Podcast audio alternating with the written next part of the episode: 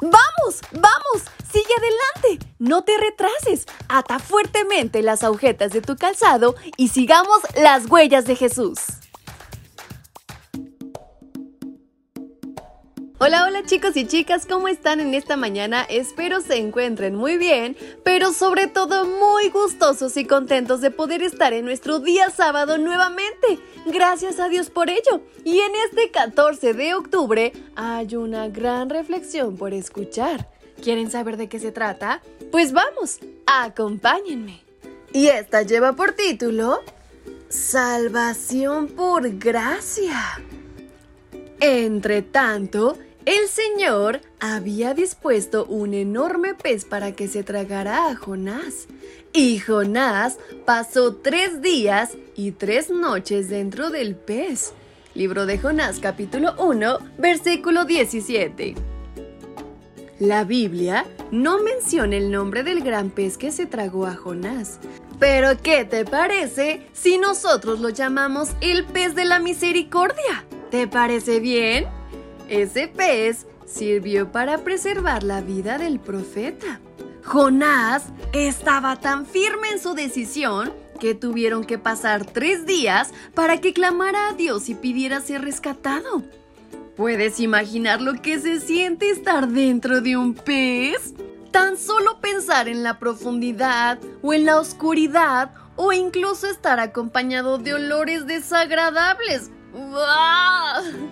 En realidad, debió haberse sentido como si lo hubieran sepultado vivo.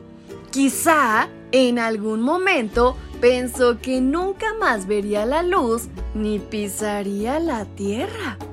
En aquel lugar desagradable, Jonás reconoció que había obstáculos en su propia vida que le impedían ser plenamente leal a Dios. Jonás en una oración menciona, los que siguen a los ídolos dejan de serte leales. Jonás 2.8.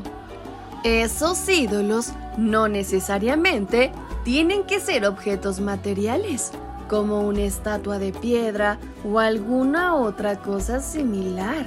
También pueden ser actitudes o defectos de nuestro carácter. Un ídolo puede ser la codicia, es decir, un sentimiento que nos hace desear algo que le pertenece a otra persona. Todos los ídolos nos alejan de Dios, pues nos impiden serle leales. En medio de su angustia, al fin de su oración, Jonás le dijo a Dios, Con voz de gratitud te ofreceré sacrificios, cumpliré las promesas que te hice. Versículo 9. ¿Y saben qué pasó después de esto? El pez lo vomitó en tierra firme. Y eso quiere decir que Dios lo salvó. ¿Sabías que esta historia se menciona en el Nuevo Testamento también? Y fue el propio Jesús quien habló de Jonás diciendo, así como Jonás estuvo tres días y tres noches dentro del gran pez, así también estará tres días y tres noches dentro de la tierra refiriéndose a Él. Esto lo podemos encontrar en Mateo 12:40. ¿Sabes cuándo ocurrió esto? Después de su muerte en la cruz, Jesús permaneció en el sepulcro, pero de manera espectacular resucitó para darnos salvación. ¿Qué te parece si hoy agradecemos por su gran amor? ¡Guau! ¡Qué maravillosa historia! Espero les haya gustado bastante y sobre todo lleven a la práctica el consejo que nos ha mencionado. En todo momento, ser agradecidos y sobre todo dependientes de Dios. Y con estas palabras en mente es como nos despedimos de nuestra reflexión. Su amiga Fabi les envía un fuerte y muy cariñoso abrazo hasta donde quiera que se encuentren. ¡Hasta pronto!